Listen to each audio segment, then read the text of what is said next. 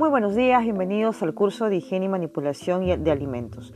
Este curso es de naturaleza teórico-práctico, por consiguiente su propósito es contribuir a que eh, apliquemos conceptos de higiene, inocuidad y manipulación de alimentos para prevenir una contaminación, prevenir enfermedades, pérdidas económicas y problemas legales por un mal manejo de la higiene y manipulación de productos alimenticios. Cabe tomar en cuenta que nosotros vamos a abarcar una serie de, temas tanto legales, noticias actuales, eh, vamos a hacer algunas prácticas y sobre todo vamos a tomar conciencia porque manipular alimentos es una cosa seria.